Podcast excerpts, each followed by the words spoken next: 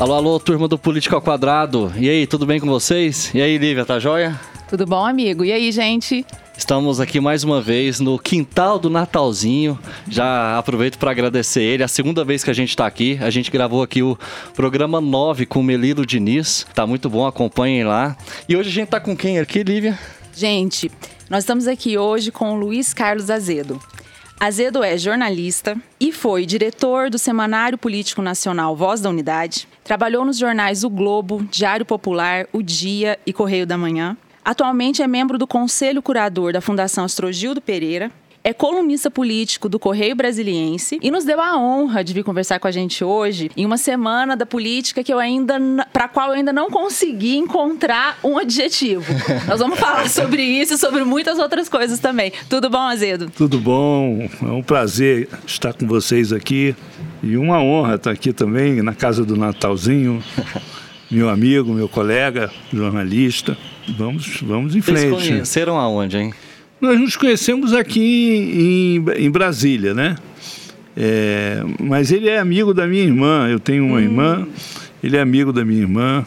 Eu não sei se eles estudaram juntos no, no Pedro II ou se eles se conheceram quando ela era secretária do CAO, lá no Sindicato de Jornalistas. Hum, entendi.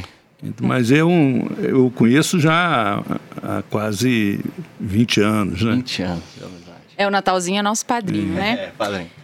Azedo, antes da gente entrar na política contemporânea, é, você dirigiu um dos periódicos do Partido Comunista Brasileiro, o Voz da Unidade, de 87 a janeiro de 92. Nesse período, o Muro de Berlim foi derrubado, a União Soviética colapsou e algumas é, diretrizes e ideias, como o Consenso de Washington e o fim da história, elas ganharam muito destaque.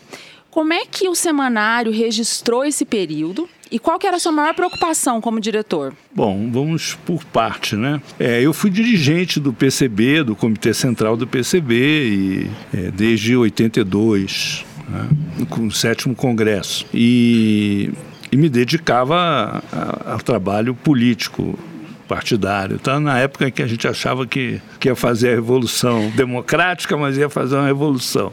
E, e a minha presença no, na, na, direção da, da Voz da Unidade, eu já tinha passado pelo jornal em 80 nos anos 80, 81, eu já tinha trabalhado no jornal, na área da política, né? Mas eu não era o diretor responsável pelo jornal. A partir de 87, eu assumi a responsabilidade pelo jornal, era membro da executiva do, do, do partido, né? E aí eu tinha a responsabilidade de, de, de, vamos dizer assim, fazer com que o jornal correspondesse à orientação política do, do partido.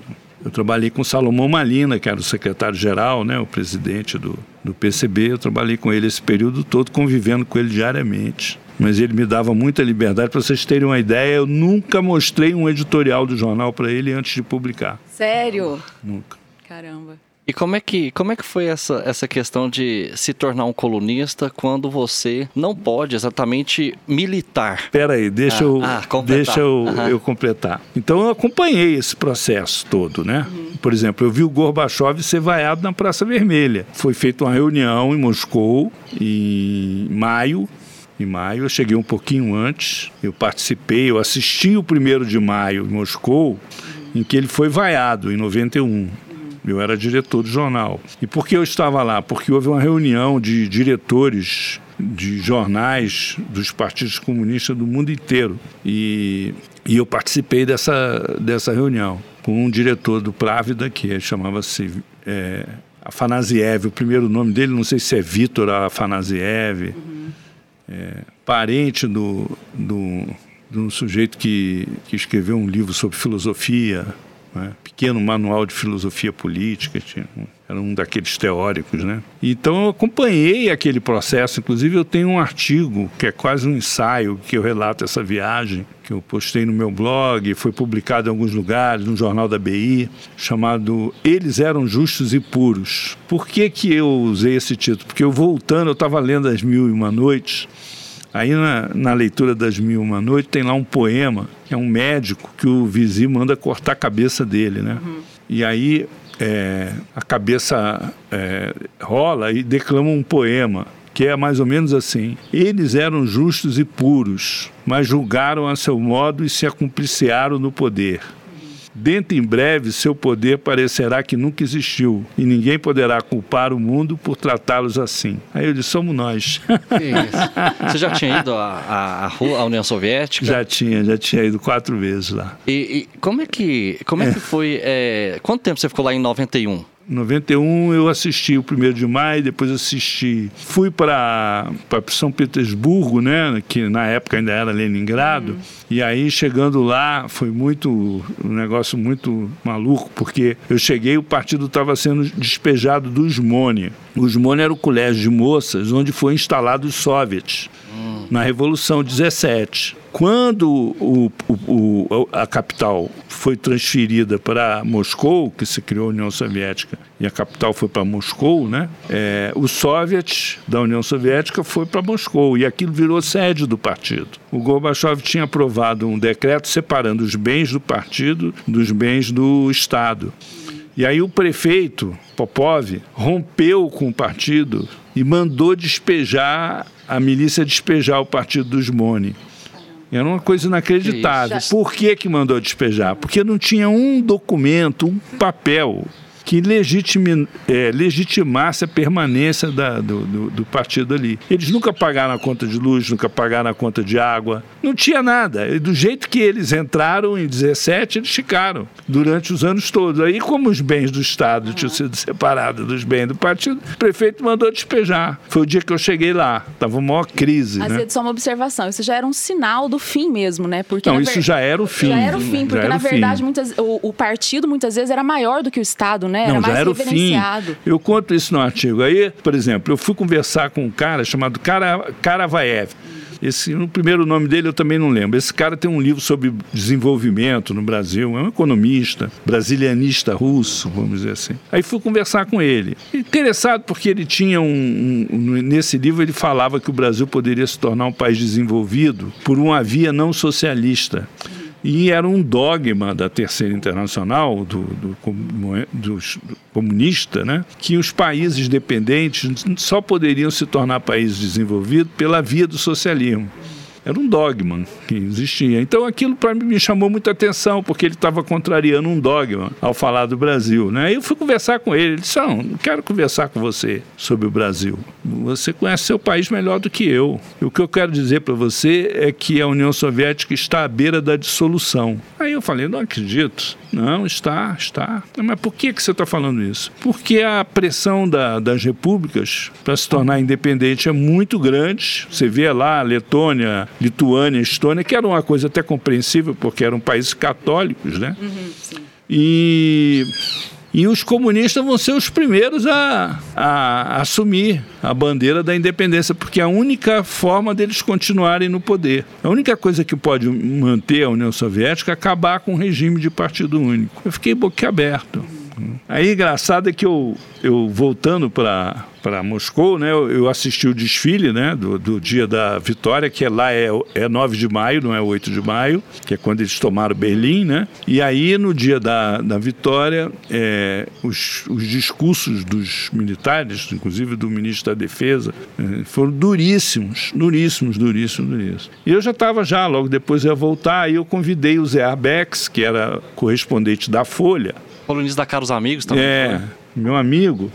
Convidei o Zé Arbex para ir almoçar comigo no Espaço Bolshoi. O Espaço Bolshoi era o hotel novo do partido, que era uma coisa assim suntuosa para os padrões de Moscou na época, não para os padrões ocidentais. Era um uhum. hotel quatro estrelas, cinco estrelas, normal, assim, não tinha nada de. Mas para os padrões aquilo era um escândalo, né? Aí levei ele para almoçar, ele conhecia o hotel até famoso, porque o povo gozava, falava espaciva Bolshoi, que quer dizer mais ou menos muito obrigado, né? porque os caras do partido para lá com as mordomias, né? Entendi. Com as mordomias que eu tive, diga-se de passagem, né?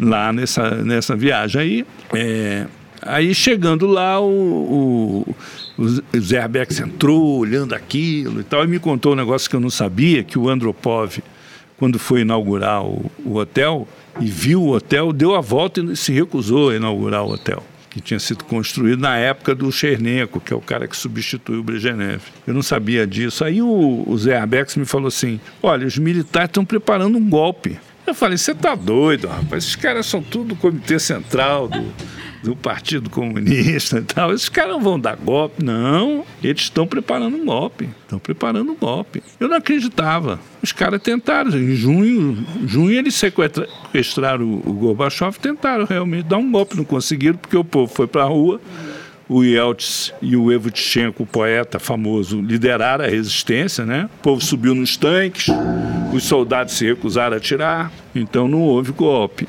Mas ele estava certo, o, airbags.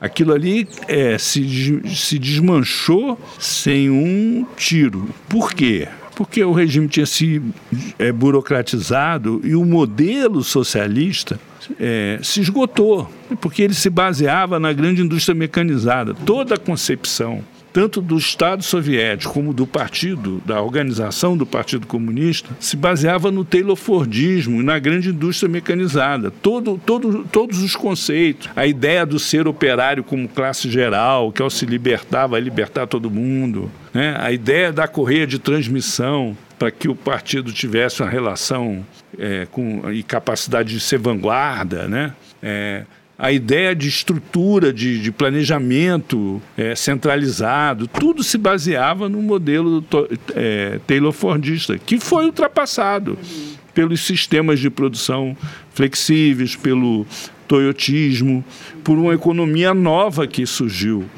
no Ocidente, não, não que eles não conseguiram acompanhar. E o Gorbachev ele, ele, quando ele foi fazer as reformas, ele, ele, ele pensou as reformas dentro do mesmo modelo. Uhum. Essa que, é, que foi a grande questão. Ao contrário do que aconteceu com os chineses. O que, que ele fez? Ele pegou os engenheiros, dirigentes dos grandes combinados industriais, colocou eles à frente da economia, uhum. eles cortaram 10% das importações, uhum. desorganizaram todo o abastecimento, compraram um monte de máquinas e equipamentos para uma indústria que estava morrendo já. Entendeu? E aí então, o modelo se, se exauriu ali. E, além disso, a questão central, que é a questão da falta de democracia. Né? A ideia de um socialismo democrático, que foi o frescor que o Gorbachev é, trouxe né? com, com a ascensão política dele e que gerou o prestígio dele no mundo inteiro e tal, internamente aquilo não se, aquilo não se realizou. Azedo, tem muita literatura é, relatando essa época, né, da, da Rússia barra União Soviética, né. É, inclusive tem um, é, aquele maior prêmio do, do mundo do jornalismo, chama prêmio... É, e Pulitzer. Pulitzer. Pulitzer. Isso. Isso. E tem um jornalista americano que estava nessas épocas é, lá na, na Rússia e escreveu O Túmulo de Lenin. Sim. É, e era um colunista também que relatava o que, que ele estava vendo na rua.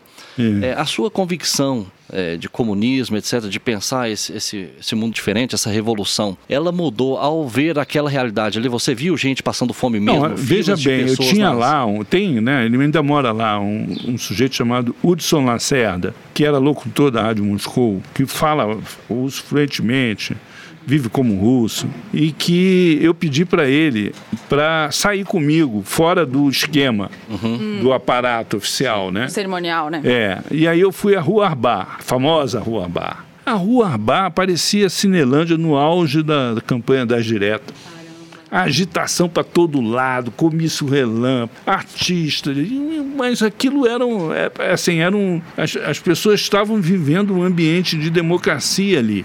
Mas não é porque aquilo estava sendo promovido pelo, pelo, pelo regime, é porque o povo estava realmente já ganho, convencido de que tinha que mudar. É, isso é assim. Eu, eu, eu me lembro quando eu voltei, eu fui conversar com a minha mãe, né? Minha mãe era sobrevivente de uma chacina de camponeses, uma velha militante e tal. Aí eu fui conversar com ela e contar o que estava acontecendo. Ela virou para mim e disse: Meu filho, ele falou assim: Meu filho, é, partido está morrendo. Eu digo: Como assim? Ele está morrendo, eu não consigo mais é, é, recrutar ninguém, filiar ninguém. Nós, acabou, a, a, o poder de atração do socialismo acabou. Isso a minha mãe aqui, que nunca foi lá, que não. Sabe? A minha mãe que vivia como uma pessoa. É, é, é, ela era pintora na IFE, né? É, então ela tinha uma vida normal, de como as pessoas comuns, né? De andar de metrô, andar de ônibus, né? ir à feira, ir no mercado. Então é uma coisa assim que é, é do meu. Aquilo me convenceu de que o modelo tinha realmente se esgotado. Depois surgiu toda uma literatura explicando isso, tem muita literatura. Por exemplo, o livro do Silvio Pons, que é um italiano, chamado A Revolução Global, é muito bom. Ele conta como esse processo todo ocorreu. Aí você tem as teorias com relação a isso, né? Mas eu cheguei a essa conclusão principalmente no decorrer dessa aí, dessa viagem. Aí mudou-se até o nome do partido. PP. É, não, aí eu, eu passei a defender a mudança. Eu fui, inclusive, o primeiro dirigente a defender isso publicamente. Eu escrevi um artigo para o Jornal do Brasil defendendo que deveria mudar o nome, mudar Era... a sigla. Azedo, era isso que eu ia perguntar. É, quando você voltou, a viagem foi em maio de 91, né? Isso. Quando você voltou para o Brasil, qual foi a primeira coisa que você escreveu? Porque tua cabeça parece que estava assim, enlouquecida, né? Quando você chegou, sentou, o que, que você escreveu? A primeira coisa que você escreveu, você lembra? Não, eu escrevi antes do, do antes do golpe, né? Uhum. Eu relatei a viagem, o que tinha acontecido e tal. Mas a, eu não me recordo exatamente, uhum. né? Mas eu, a partir dali, eu comecei a defender a mudança e fui um dos coordenei a comissão que elaborou as teses do nono congresso, que foram as teses que propuseram a mudança de de nome, de sigla e, e, tal. E qual a, a, a, questão programática que refletiu nesse nome? É, saiu de, do Partido Comunista Brasileiro de 1922, hum. tendo um dos fundadores o Astrogildo Pereira, Pereira. né? Sim e passou para é, Partido Popular Socialista. E aí foi um congresso, houve uma, uma divergência em relação ao congresso. Uma parte não aceitava a mudança, abandonou o congresso, refundou o PCB, que é o chamado PCBinho, liderada pelo Ivan Pinheiro, pelo reitor da da UFRJ, o professor Horácio Macedo, com apoio do Niemeyer, enfim, teve apoio, não foi uma coisa que não teve apoio, mas era uma minoria no Congresso. E a maioria no Congresso, na hora de escolher o nome, houve divergência. Tinha uma proposta que era do Roberto Freire, de criar o Partido Democrático de Esquerda, na linha do Partido Democrático Italiano, né, que é da sucessão do, do, do PCI, né, que foi a mudança feita no, no PCI, era a proposta do Roberto. Tinha o pessoal ligado ao Carlos Alberto Torres, aqui de Brasília, que foi deputado distrital, que tem, que propunha manter a, a sigla, olha que ironia, é, eles propunham que fosse Partido da Cidadania Brasileira para manter o PCB, trocar comunista por cidadania. Hoje é cidadania, hoje né? é cidadania. Mas você vê que você ironia. no partido hoje? Eu, eu, continuo, não me desliguei não, Filia, continuo filiado. Como é que foi essa questão? Espera aí, deixa é. eu chego lá. Estou curiosíssimo é. pela parte aqui agora. Eu chego lá. Aí, ele só quer saber disso, eu já estou enrolando. aí, é, é, e, e, tinha e houve um, um, pessoal em São Paulo, Moacir Longo, que foi vereador, um velho dirigente, propunha Partido Popular e o Geraldão no Rio, que também era um antigo dirigente, exigia que se mantivesse socialista no nome. Hum. Aí se fizeram um acordo Rio São Paulo, né? Partido Popular Socialista formaram maioria para a mudança de nome. Mas a, a questão programática, consen havia consenso? A questão programática? Havia uma ideia, já, a gente já tinha no sétimo congresso, já havia ocorrido uma mudança na concepção do que seria, entre aspas, a Revolução Brasileira, né? Até o sexto congresso, a ideia de que era uma revolução nacional democrática a coisa do anti-imperialismo era muito forte, né? No sétimo congresso houve uma inversão desse chamado par dialético, né? E passou -se a conceber uma, uma, uma revolução democrática e nacional. A democracia passou a ser o eixo da mudança, da transformação. E no nono congresso aí o Nacional dançou de vez, porque passou a se defender a integração competitiva, a economia mundial, e passou a se conceber a, a, o processo é, democrático como a essência da política ser defendida, o que é uma coisa que faz muito sentido no Brasil, haja vista aí que nós estamos brigando para manter a democracia, né? Sim, sim. Então, a ideia de que as mudanças teriam que ser através de reformas e de caráter democrático, sem qualquer veleidade aí com relação à tomada do poder por um grupo específico, revolucionário, sem a perspectiva da alternância de poder, do, do direito ao dissenso, que são pilares das democracias contemporâneas. Né? Então, essa mudança houve e. Só que, a partir desse congresso, eu tomei uma decisão é, assim de vida, né? eu resolvi me, vou me dedicar à minha profissão uhum. e desvincular completamente a minha sobrevivência da atividade partidária.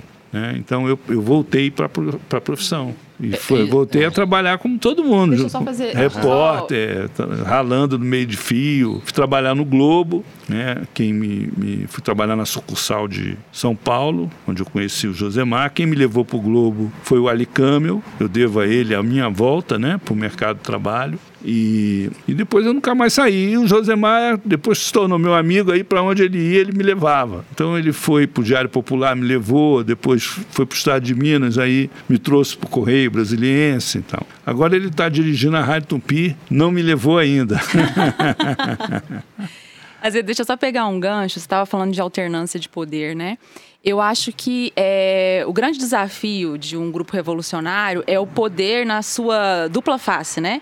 É o poder que ele tem que derrubar e é o poder depois que ele quer manter Isso. a todo custo. Isso. Como é que a gente fecha essa equação hoje, no século XX? Eu acho que não fecha. Acho que não fecha. É, eu acho que. E com relação a isso, eu não tenho mais nenhuma veleidade, entendeu? É, eu acho que o que acontece no mundo é que com a globalização, a ultrapassagem do, do, do da grande indústria mecanizada, a alta tecnologia que está sendo empregada, esse mundo novo que está surgindo, Quer dizer, a, a ideia de, de que você. Bom, primeiro, o ser operário como classe geral é uma espécie em extinção.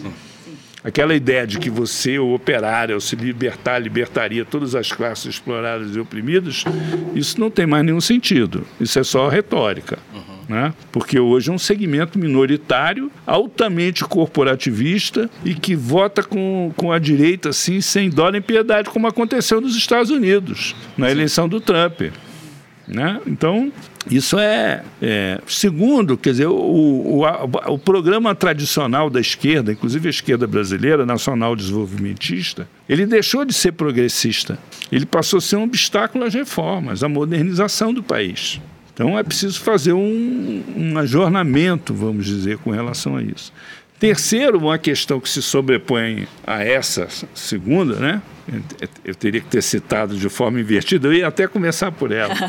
É que você, hoje, é, a economia mundial, quer dizer, a reprodução ampliada do capital, para usar uma categoria marxista, né? uhum. né? Ela, ela não precisa mais da mais-valia como se conheceu na época do Marx, que era a exploração do trabalho direto. Sim.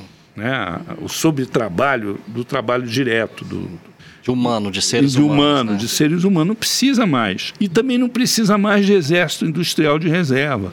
Como você não precisa também mais de um exército de massas, como precisava né, desde a da, da, da, da formação da, da, do exército francês, depois da Revolução Francesa, do exército Napoleão. Né? Os Estados Unidos, por exemplo, eles não precisam ter soldados no, no Afeganistão para matar os terroristas. Eles podem fazer isso drone. De, de, de, da Califórnia, é, usando a inteligência que eles devem ter deixado lá. Eles não foram embora de lá 100%. Deve estar cheio de agentes lá. Né? Então, essa, essa, essa mudança, ela, ela deixou órfão a, a, a agenda liberal clássica, a agenda liberal de natureza política. Sim. Tá? Ela ficou órfã. Por que, que ela ficou órfã? Porque você não precisa mais ter muita gente com um nível de escolaridade e um nível de condições de saúde necessária que você precisava antes no sujeito ralar numa fábrica pelo menos oito horas por dia, ou, ou ir para uma linha de frente num, de combate, numa escala que, que, que se tinha antes. Isso não precisa mais. Então, essa agenda está órfã. Ela foi sendo abandonada, entendeu? Essa crise que está humanitária que a gente está assistindo no mundo, essa multidão de pessoas desempregadas, cronicamente, isso tudo faz parte desse processo. E, e é um drama que está posto para a sociedade. Por quê? Porque, a, a, vamos dizer assim, o, o, voltando a usar uma expressão é, é, antiga, né? O grande capital, para se reproduzir, não precisa, entre aspas, isoladamente disso, mas tem outros problemas que surgiram. Né?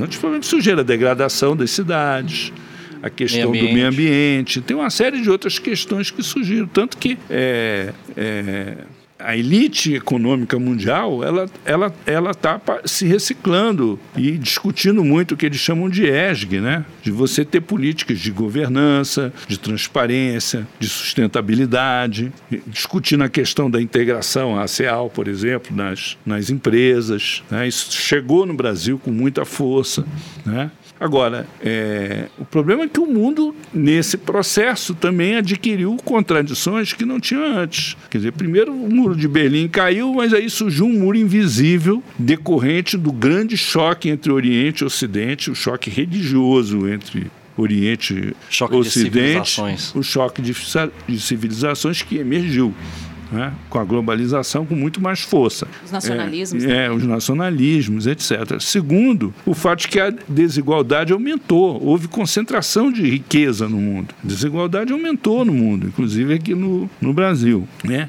E terceiro, o episódio das Torres Gêmeas, é, que está completando 20 anos, 20 anos. né? É. exatamente hoje, o atentado às Torres Gêmeas é, teve um impacto na política mundial tremendo a partir de uma mudança política que houve nos Estados Unidos, promovida pelos setores ultraconservadores nos Estados Unidos, que foi a adoção de um princípio é, que deu a, a, ao Estado americano e à própria democracia americana um viés autoritário que não tinha antes. Imperialista. É. Imperialistas eles sempre foram, né?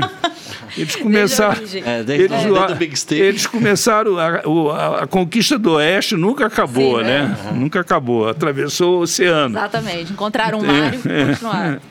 Então, é, é uma situação que, que a gente precisa levar, considerar no contexto em que ela, que ela existe, né? Tanto do ponto de vista da política internacional, por exemplo, quem leu o livro do Kissinger sobre a China, o final do livro ele é muito inquietante. Por quê? Dá o um spoiler aí pra gente. É, final. o final do livro ele diz o seguinte: olha, no século passado, nós é, o mundo teve duas guerras mundiais provocadas por uma disputa entre uma potência continental, que era a Alemanha, uma potência marítima, que era a Inglaterra, pelo controle do comércio no Atlântico. Hoje nós estamos vivendo uma disputa entre uma potência continental, que é a China, e uma potência marítima, que são os Estados Unidos, pelo controle do comércio no Pacífico, que é o novo eixo do comércio mundial. Né? É, isso tem um impacto Muda tremendo tudo. no mundo inteiro. Isso está aí, vivíssimo. E nós, que sempre estivemos na esfera né, da influência dos Estados Unidos, é, do ponto de vista econômico, nós passamos à esfera de influência da China, que é o nosso principal parceiro comercial. Né? Entretanto, a nossa cultura, a nossa formação, a influência nossa, o, o Brasil que nós conhecemos é uma mistura de influências ibéricas, né? que vem, que vem lá de trás do período colonial, né? o Sérgio Buarque fala muito disso, né? e influências do americanismo, da, da cultura nossa. Isso está claro, está evidente em todas as áreas, assim, do movimento negro. Sim né? até a questão mesmo do comportamento do consumo, da forma de organizar a produção, etc. Então essa essa mudança ela ela está aí contextualiza de maneira estrutural isso que nós estamos discutindo. Por outro lado, quer dizer, nós temos o problema do do iliber, chamado iliberalismo, que é a adoção nos Estados Unidos a partir do episódio das Torres Gêmeas tem um filme excelente que todo mundo devia assistir, chamado Vice, que é sobre o Cheney, o cara lá Sim. que era o vice-presidente. Ah, grande eu, ator. Eu quase é. vi semana passada. Quase. É sensacional. É. Porque o cara passa, ele saca no meio daquela crise que ele tinha um pacto com o Bush para cuidar do, do dia a dia da administração, ele era uma espécie de primeiro-ministro, né? e ele saca que naquela crise ele podia levar adiante as ideias ultraconservadoras dele. Aí chama lá um chinês, lá um, um descendente né, de, de chineses, e pede para o cara estudar a Constituição. E, e, o cara fala num negócio chamado executivo direto, que é o poder extraordinário que o presidente dos Estados Unidos tem na execução das políticas do executivo em momentos de crise. Hum. E aí os caras aprovam é a, a lei e que é a lei que vai ser usada para fazer a guerra do Iraque. Guantánamo é uma, Guantánamo, é essa lei. E essa, essa, essa interpretação ela se baseia no Carl Schmitt, que é o ideólogo, jurista alemão, ideólogo do, do regime nazista, em que ele defende a ideia de que a democracia ela, ela funciona em situações de normalidade. Em situações excepcionais, ela não funciona. Então, o presidente da República tem que ter poderes excepcionais para adotar medidas em que ele, ele é mais capaz do que a Suprema Corte de enfrentar os problemas e ele pode adotar medidas e legislar como soberano para proteger o Estado contra seus inimigos. Porque nesse esse mesmo autor, e isso acontece nos Estados Unidos depois das Torres Gêmeas, ele passa a distinguir, é, é, ele, ele, ele, ele constrói uma teoria do que seria o direito do inimigo. O direito do inimigo não seria igual ao direito do cidadão comum. Uhum. Uhum. Então, por exemplo, para qualquer pessoa, nos Estados Unidos, para qualquer um, você pode ser o crime que for, os direitos são iguais, as penas são iguais e os direitos do preço são iguais. Para o inimigo, não. É isso que vai permitir a tortura em, em, Guantánamo, que eles chamam de interrogatório mais duro, uma coisa assim. Eles usam lá um interrogatório eufemismo. revisto, formas de é, é, interrogatório revisado, reformado. É uma coisa, uma coisa assim. assim. Eles é, inventam é. lá um negócio, deixam os caras num limbo jurídico, porque Guantánamo é um limbo jurídico, aquilo não é território americano, mas é porque a administração é americana, então é uma situação complicada, né? E, e, e isso, essa doutrina é o que está na cabeça do Bolsonaro aqui. Então você acha que essa mudança, é, essa mudança de legislação assim nos Estados, Estados Unidos, Unidos, impactou o mundo todo, o nesse, mundo todo, chamado hoje populismo iliberal. No mundo todo, porque como é que o, o Putin combateu o terrorismo na Chechênia? Uhum. Então é. não é uma questão sobretudo é que econômica? Se... Não, é aí questão... depois disso aí você vai ter uma série de intervenções de guerra em Iraque, Síria, você vai ter governos autoritários, né? Hungria, é, Ucrânia, Polônia, Polônia é, Turquia. Enfim, você tem uma, uma, uma série de mudanças que precisam ser consideradas. Olha, se você pegar, vou citar outro livro aí, desculpe aí, tem um livro chamado Todos os Homens de Putin, Todos os Homens do Kremlin. Né? É um livro sobre o bastidor do governo Putin. Se você pegar o livro, você ler, você vai ver que o Putin ele, ele herda o governo do Yeltsin quase que num, num, lance de pura sorte. Ele era o cara certo no lugar certo na hora certa, caiu no colo dele. A gente já viu isso. Ele não tinha uma estratégia.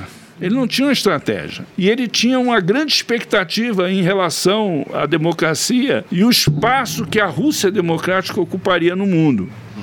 Aí ele começa a quebrar a cara. Ele tenta entrar no, no, no, na comunidade europeia, não deixa. Tenta entrar na OTAN, não deixa. E aí a é. OTAN assediando é. os países é, é. limítrofes ali. Ele é humilhado pelo Obama e humilhado pela Merkel ele enfrenta uma crise danada quando teve aquele naufrágio do submarino. É, ele começa a tomar atitudes é, reativas em relação a isso e chegar à conclusão que o Ocidente, que a Rússia era tratada como párea pelo Ocidente, embora fosse uma potência militar. Hum.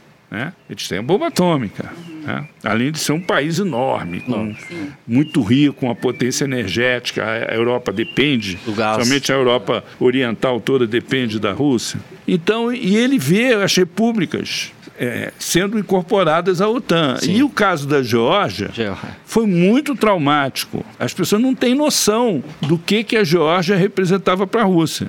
Terra de mas Stalin, você, né? É, mas você precisa. É, pois é, era a terra do Stalin. A Ucrânia era a terra do Khrushchev.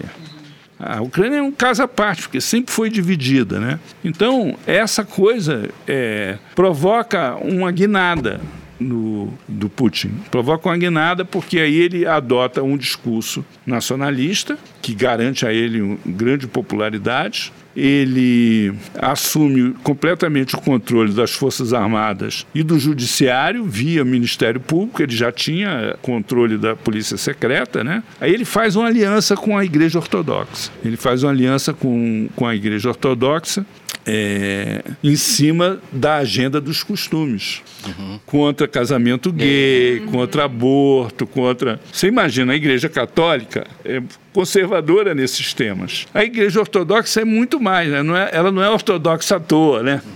entendeu? Então ela é muito mais. Então ele faz essa aliança, em torno disso ele constrói um pacto de poder, quer dizer, a, Rússia não tem uma sociedade civil como acho que existem no Ocidente. Ela não, não tem isso, a presença do Estado e a relação do Estado com os partidos muito predominante. A organização que mais influente na sociedade, depois do Estado, é a, é a igreja. Ele faz essa aliança e constrói um partido que, com a ajuda de alguns oligarcas amigos, porque ele também acaba com a farra que havia dos oligarcas, que haviam se enriquecido assim do dia para a noite, que são todos, a maioria, oriundos do, do, da cúpula do Partido Comunista. Não vamos ter ilusão com relação a isso. Né? O cara, é, por exemplo, é, ele, ele, ele faz um expurgo, tanto que você tem bilionários russos aí pela Europa, né? Uhum. E tal, mas ele faz. um grande jogador de xadrez, Kasparov, é. não, não, nesse caso de bilionários, mas também um, um sério um grande opositor do governo ele fazendo tem, Ele tem Unidos. oposição interna, mas uhum. ele, ele, ele, ele reprime a oposição. Ele controla os meios de comunicação, né? controla o judiciário, controla a polícia, controla as forças armadas, controla as empresas estatais, principalmente o setor energético, controla a vida política. Ele fez aquele revezamento com, com, com o vice-presidente, que agora me... Dmitry... É, vou lembrar o nome dele. Med Medvedev. Medvedev. Medvedev. É, Medvedev. Uhum. Ele faz aquele revezamento, aí o, o, Medvedev começa a ganhar voo próprio, porque ele passa a ser tratado pela sociedade como o cara mais liberal, né, que o Putin. E aí ele vai e corta o, o, o, o Medvedev, ele, ele interrompe aquele revezamento. Não deixa o, o, o Medvedev voltar para a presidência. Então, é. assim, por que, que eu estou falando isso? Porque é muito parecido com um pouco com o discurso que ele faz, é muito parecido com o discurso do, do, do Bolsonaro. É, é isso que eu quero chegar. Então, foi, você citou dois exemplos. O primeiro, dessa emergência dessa nova legislação dos Estados Unidos, né, uhum. a partir do atentado das Torres Gêmeas, e depois o Putin, essa ascensão e esse controle político dele. Como é que essas coisas se relacionam com a maior contradição política do Brasil hoje, que é que você fala e vai dar mais detalhes aí pra gente, que é, um, é o povo querendo mais controle, um certo bonapartismo, por isso que votou no Bolsonaro, e é, o poder um pouco espalhado entre diversas instituições que brigam entre si. Bom, o que, que é bonapartismo, né? É.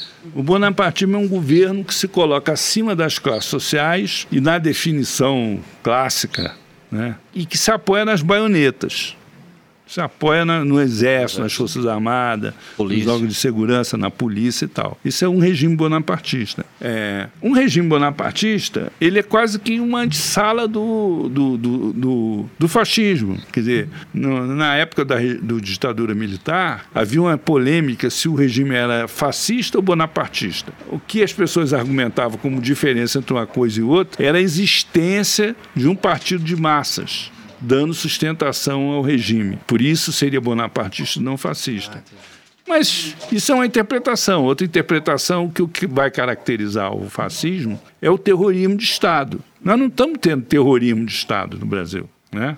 Então eu acho que é um governo bonapartista. Mas qual é a sua contradição? A sua contradição é que é um governo bonapartista num regime democrático, com uma constituição democrática, que vai ter que se resolver de alguma maneira. Ou o governo não consegue se reproduzir, né, e perde a eleição e tal, ou ele vai tentar mudar a Constituição e compatibilizar a natureza do governo com o regime político vigente no país. Eu acho que essa é a contradição principal da vida política brasileira que se manifesta todo instante nessas tensões, nesses conflitos. Deixa eu só fazer uma observação, Azedo, que é, vai ao encontro também do que a gente estava falando sobre o terrorismo nos Estados Unidos. Acho que sexta-feira é, houve uma pressão para votar um PL, não sei se vocês viram, que é um PL, é, não, não, sei como é que vai ser chamado, mas é tipo, é lei contra os terroristas, contra os movimentos terroristas. E parece, é, do, é um projeto que é do... Foi do Bolsonaro, ele apresentou em 2016 esse projeto, e aí não foi para frente, né?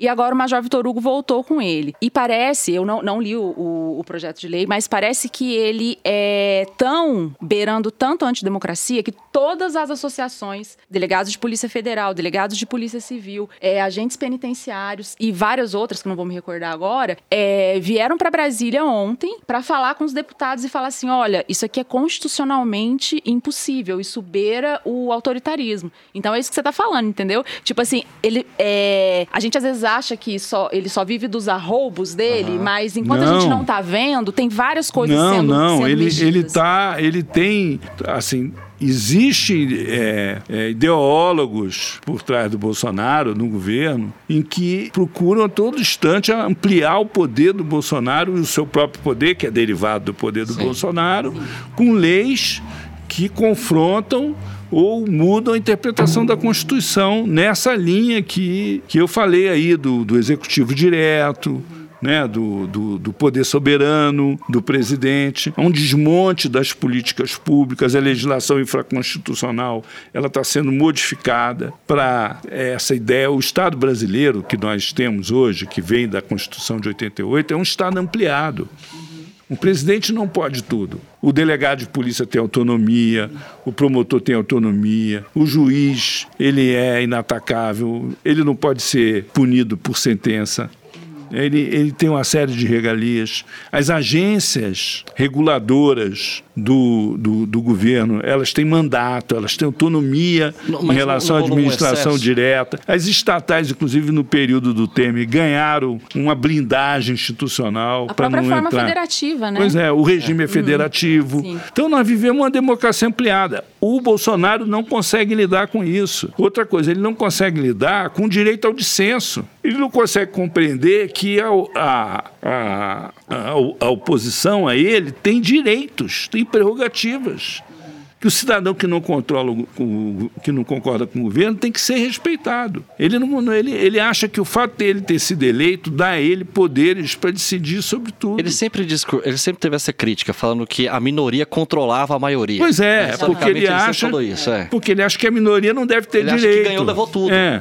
Aquela ideia do, do, do, do, do, do, do Stuart Mill de que a, a, a liberdade das pessoas vai até o momento em que ela prejudica o outro né? Que, até o momento que ela prejudica o outro e que fora isso o sujeito tem direito de fazer o que quiser da vida dele, isso é uma coisa que o Bolsonaro não, não, não, não aceita. E outra coisa, ele está criando uma militância armada. Ele está criando uma militância armada, truculenta, porque ele atraiu para si é, as profissões embrutecidas pela própria natureza da sua atividade, pelos riscos que as pessoas correm no exercício da sua profissão. No caso dos caminhoneiros, garimpeiro, agentes policiais, agentes penitenciários, policiais militares. E todos com uma relação difícil com a esquerda. É, né? então é, um, é uma coisa que assim, não é com a esquerda, é com a sociedade. É com a sociedade.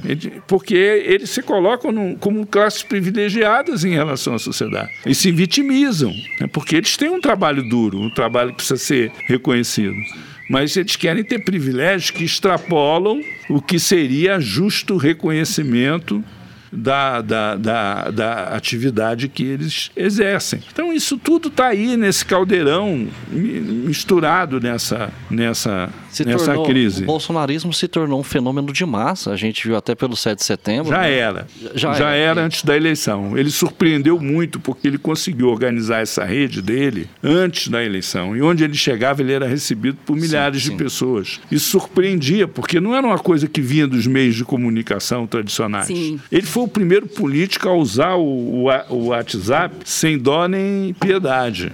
Vou tomar um golinho desse café aqui frio, ah, porque ah, eu estou falando sem parar.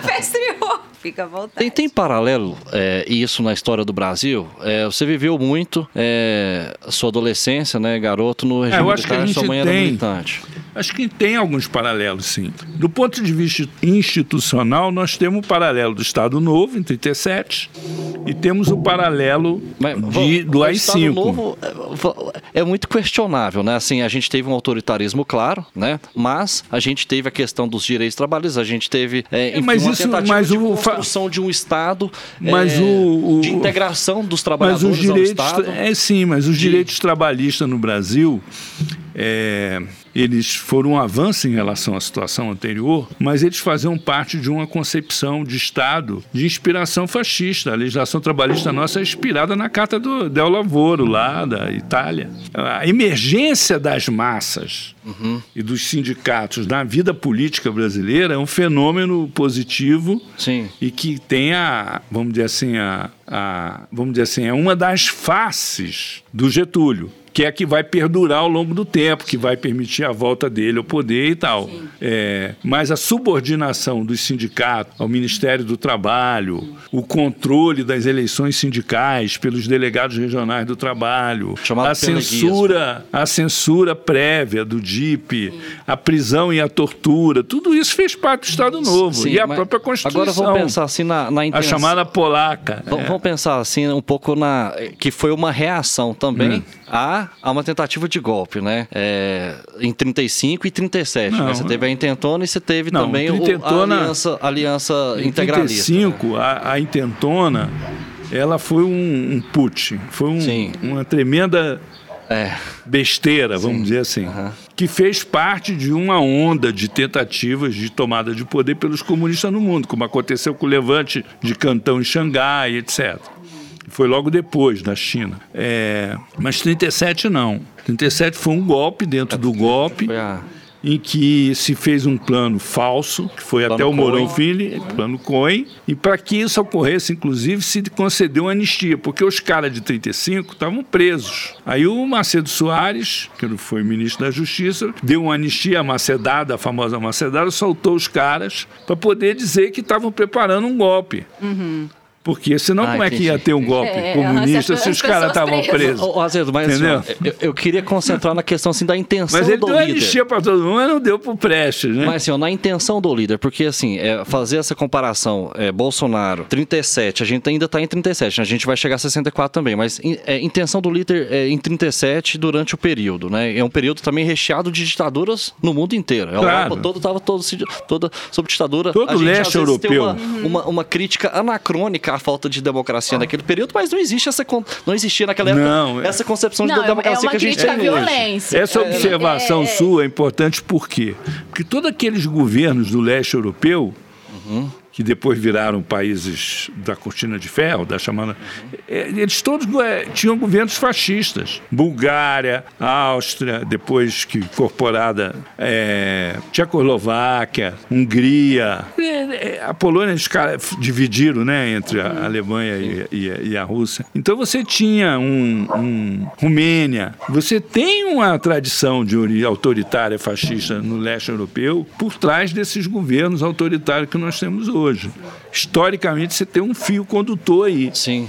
É, Isso que você está é... falando é verdade, mas é a influência do, do, do, nazismo, da Alemanha, da grande Alemanha e do fascismo no mundo, Sim. inclusive no Brasil. Sim, é, mas é, há, controvérsia também em relação a, a, a, o quão longe foi essa influência, porque tem gente que diz que foi uma influência, sobretudo pragmática, para fazer esse comércio com a Alemanha até o limite da pressão dos Estados Unidos para trazer a siderurgia nacional. Isso aí é, é, é foi é, a maior é jogada engenharia. diplomática do século. Não, isso não? aí é não, engenharia não, de obra feita. Não, Por quê? Porque é o seguinte, o Getúlio. Ele parou ele, esgotou, ué. O Getúlio só entra na guerra. Ele só entra na guerra. Termina o comércio, é 42. É, Isso. ele só entra na guerra porque uma ala do governo, liderada pelo Amaral Peixoto, uhum. que era genro dele, com apoio da Alzira Vaca e da viúva, né, do Amaral Peixoto, é, é, e o Oswaldo Aranha se articulam com os americanos e fazem uma aliança, inclusive com os comunistas, para começar a campanha para o Brasil entrar na guerra. é a época que se, se realiza, por exemplo. Ninguém acreditava a, nisso. É, a Conferência da Mantiqueira, que reorganizou o PCB, foi 43. Você pegar, se você pegar a lista dos voluntários de, é, que participaram da FEB, principalmente entre universitários, judeus, quantidade comunista Muito ali comunista. é impressionante. Malina mesmo. Malina era herói, de, era herói de guerra, ele tinha cruz de combate de primeira classe. Herói de Montese, da tomada de Montese. Então, é uma, uma, uma, uma coisa que houve uma luta dentro do governo. O Góes Monteiro era aliado, o Filinto Milha era aliado. Sim, sim. Nosso Filinto, é. totalmente. Sim. Então é, é do eixo. Sim, aliado do eixo. Sim. Vamos supor, fazer um cenário, né? Se vovó tivesse barba, era vovô, né? é, mas vamos supor que ah, eles tivessem conseguido invadir a Inglaterra. A, a Alemanha. É. Quanto ah, tempo os Estados Unidos levaram para entrar na guerra? Sim, é, demorou Entendeu? muito, demorou então, muito. Então, o Brasil, só depois que os Estados Unidos entram na guerra, uhum é que o Brasil. É, mas é porque garantiu, assim. É, é não, houve uma negociação. Fazer parte dos esforços pós-guerra também. Eu acho que é um pouco de clarividência. Não, mas não, também. Não, não, é óbvio que. Eu... Não, mas assim, se, se não tivesse virado o jogo, né, 42 uhum. já foi uma, acho que foi o ano mais importante para a guerra em si, para determinar. Talvez se não tivesse virado o jogo, talvez Getúlio tivesse continuado com a Alemanha. Mas é, é, é que eu tô. Não, não, não. É, não, não, não você, você conheceu ele, conversou com ele. Né? Não, não dormiu, o que eu tô querendo dizer é o seguinte: já vi um contexto mundial em que o posicionamento do governo Getúlio ele, ele, ele se deu em razão dessa mudança na correlação de força sim. na guerra. Muito mais do que das convicções democráticas do, do, do, do Getúlio. Porque, veja bem, o que, é o castilismo? O castilismo é uma corrente positivista, positivista, da política brasileira que defende a ditadura. Sim, é uma corrente antiga, né? Que antiga, mas está vivíssima. É. Entendeu? Uhum. Que defende a ditadura, que, que um ditador, um governante forte, porque o povo não sabe votar. Sim, é. Eu nem, eu nem falo Entendeu? das convicções estritamente democráticas, mas pelo pragmatismo mesmo de até trazer a industrialização para o Brasil. Mas assim, vamos tentar focar na questão das intenções do líder. Assim, comparar as intenções de, de um Getúlio de 37 com o Bolsonaro, o cara estava. Eu não estou é, comparando uma... o é. Bolsonaro ao Getúlio. Eu tô, eu tô assim, eu acho um erro você ver a conjuntura só pelo Bolsonaro. Sim. O Bolsonaro uhum. pode ser até virar até um estorvo Entendi. para um determinado projeto, tá? Bolsonaro, eu estava fazendo a comparação do regime. Eu acho que o que nós estamos tendo aqui é, não, não é igual, mas não, não, não, não, a gente não pode subestimar como é que ele pode evoluir. Uhum. Por exemplo, quando você tem a Revolução de 30, ela não foi feita para criar o Estado Novo. O Estado Novo só surge em 37. Sim. Uhum. Né? A primeira reação à Revolução de 30 foi 32, a Revolução Constitucionalista de 32, que foi uma reação liberal uhum. ao governo Getúlio. Ali era o, o, o, o castilismo. Mas a concepção do castilismo era de uma ditadura. Então, é, uhum. a concepção que o Bolsonaro tem, aquele grupo de militares que em torno dele, é de que o regime ideal é um regime militar que a gente viveu antes, e que eles idealizam também, eles fantasiam, porque a, o, aquele êxito que eles têm na cabeça é imaginário, é típico do pensamento reacionário. Tá? Então são coisas que eu estou me referindo aqui ao ambiente político geral, ah, as características do governo e tal. Que no caso de 37 resultaram no Estado Novo, que era uma ditadura fascista. Sim e que no regime militar, depois do golpe de 64, em 68, com as cinco, vira uma ditadura fascista, ok?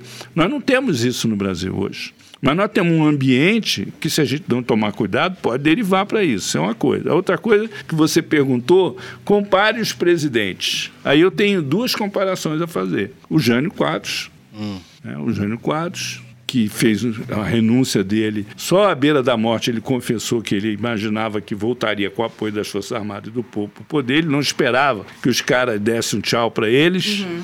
né? ele não esperava isso. Na renúncia dele, foi um governo translocado que durou muito pouco, né? durou até é, agosto, né? 25 de agosto. Foram né? sete meses, é, né? Uhum. Sete, ou, seis, seis ou sete ou oito meses, né? Foi 25, né? Foi um, é. um dia depois do aniversário de morte do... Ah, foi o dia é, Foi tudo pensado é, Dia do soldado. É. Dia do soldado. é. E o, o, e, o, e o caso do Collor de Mello, que por uma série de, de razões né, fez um, um, governo também descolado da, da, do, das forças políticas, se isolou politicamente, tal, que são os casos mais parecidos Entendi. com o Bolsonaro. Mas em termos de narrativa política, não tem nenhum paralelo. É. Entendeu? Uhum. Porque ele tem um pensamento reacionário. O que, que é o. Re... A gente estudou muitas revoluções nós não estudamos a, a, a, reação a elas. Estudamos muito pouco a reação a elas. A coisa mais elaborada, mais sofisticada que existe com relação a isso, na literatura política clássica, é o 18 Plumário de Luiz Bonaparte de, de, de Marx.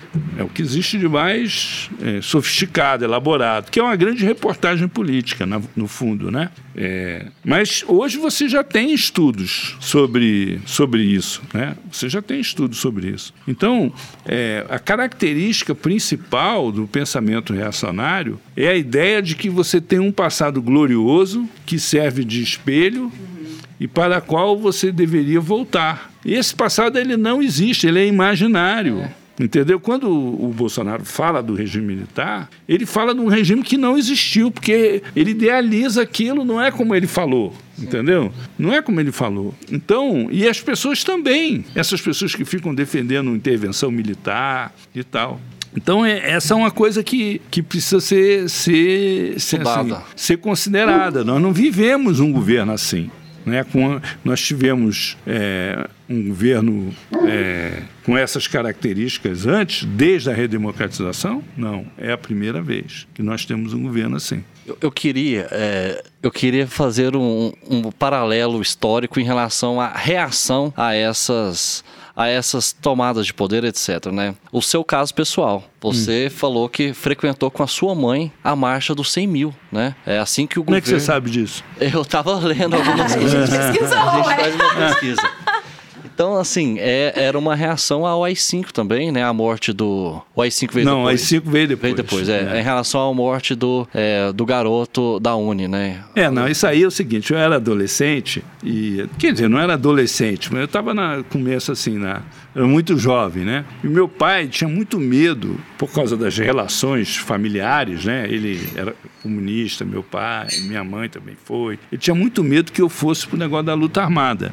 Entendi. Entendeu? Então, assim, eu não, ele, ele meio que é, ficava me monitorando, entendeu? Então, por exemplo, a passeata do o enterro do Edson é, Luiz. Eu fui no enterro do Edson Luiz. Fui com o meu tio.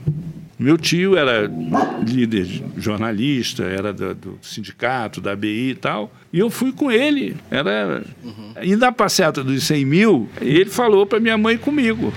eu fui com a minha mãe. é, qual, qual que era a composição de coalizão que se vislumbrava ali em 68? Que a, a dos 100 mil não era só gente de esquerda radical, era todo mundo, assim, boa parte da sociedade, né? E qual que é a relação que pode ser feita com esse chamado é, para o pessoal ir para a rua no dia 12 de setembro, que está causando uma enorme celeuma na internet. Tem muita gente que está de fora disso e está criticando muito essa possível união entre liberais, né, pessoal do MBL, pessoal do Novo, com trabalhistas, né? É, convidaram inclusive o Ciro Gomes, parece que vai.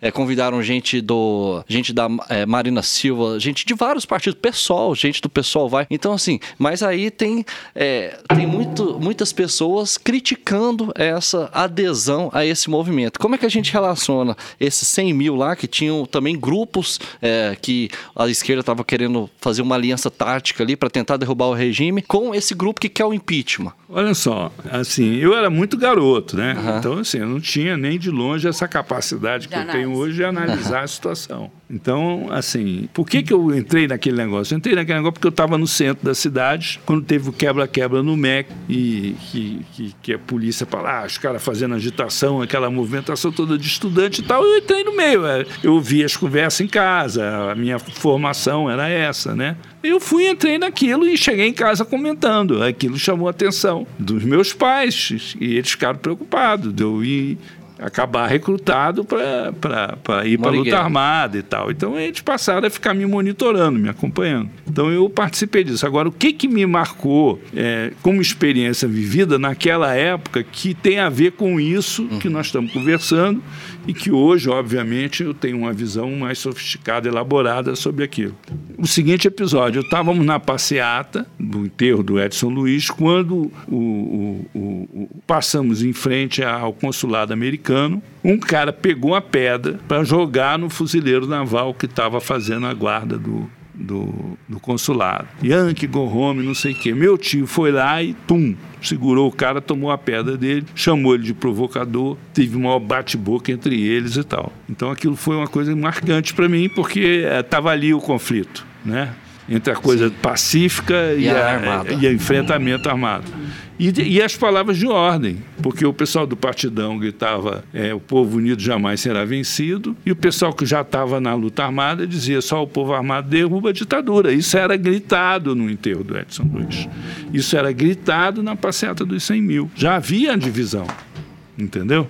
E, e, hoje, como é que você compreende essa divisão? O que, que você acha disso? Você acha que é suficiente? Eu acho que há um empurrando? fio condutor ah. nisso aí, porque, vamos dizer assim, as velhas lideranças que são originárias daquela época, elas continuam tendo divergências de concepção e tal, etc. Mas o fator determinante não é esse. O fator determinante é que é, existe uma radicalização política em que, onde há um, para usar um conceito da velha dialética, né? onde há uma unidade dos contrários que é o quê? O radicalismo do Bolsonaro alimenta o radicalismo da esquerda e a candidatura do Lula. E o Lula está em vantagem.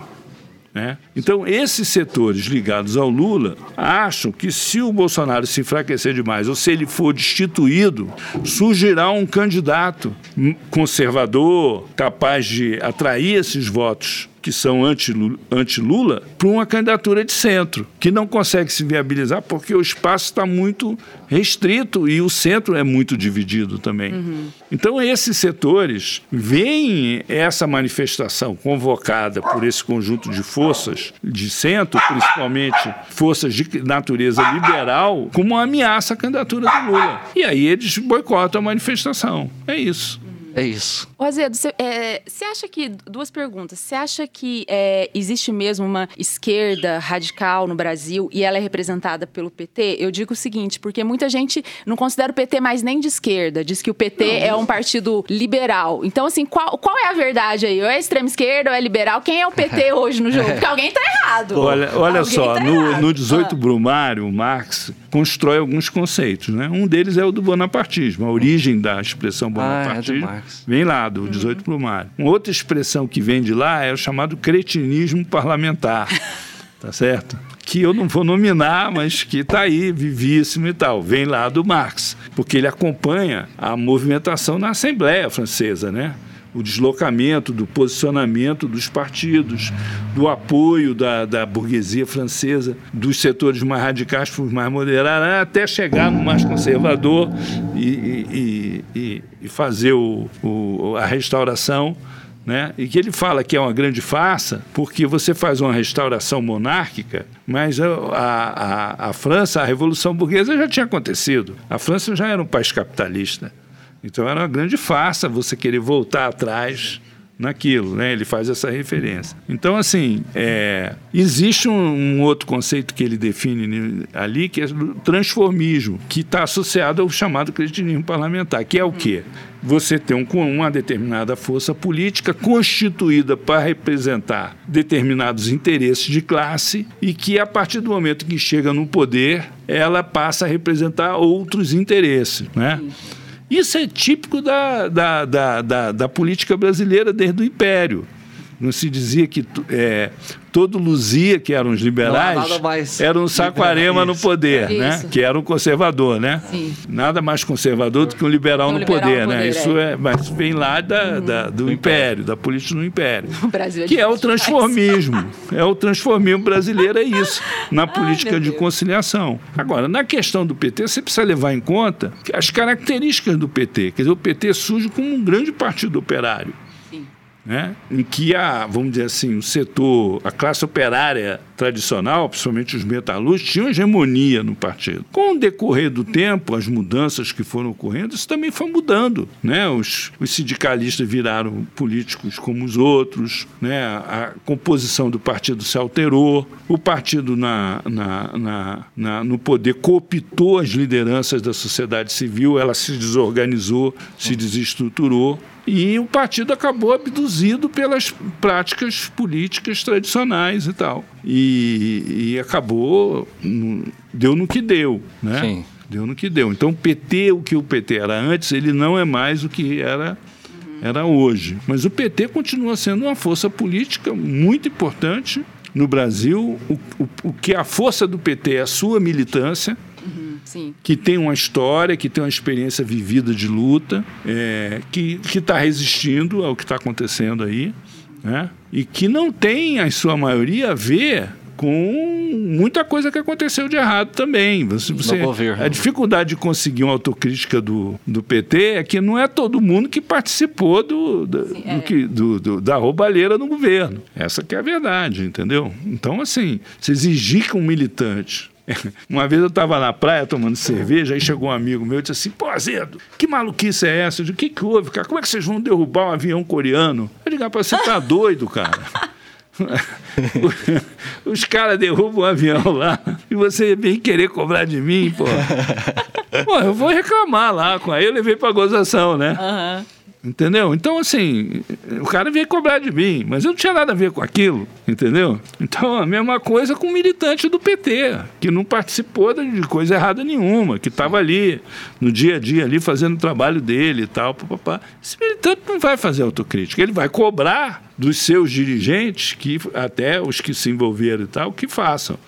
Mas ele não vai cobrar, não vai fazer. Por que, que ele vai fazer? Ou seja, ele não então participou essa história de extremismo é conversa de alguns setores Acho que não. Imprensa. Você tem organizações que são mais radicais, uhum. o próprio PSOL né, tem uma postura mais radical.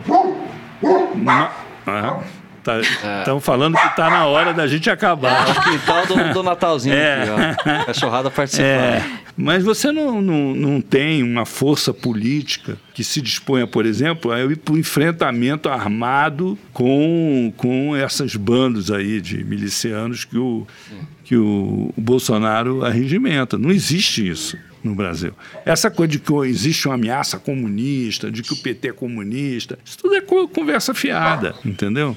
Até porque os comunistas, que eram comunistas mesmo, eles já, já têm uma outra concepção completamente diferente. Tá? Agora, você, você pode, né? agora você pode fazer aquela ah, pergunta é, não, desculpa, que você está desde o começo. É, é, não, vai, é, vai, é um gancho fundamental. A armadilha que você que tinha para mim. Como que esses egressos do comunismo, é, lembrando aí a sua origem novamente, 1922 vai fazer 100 anos no ano que vem, partido super importante.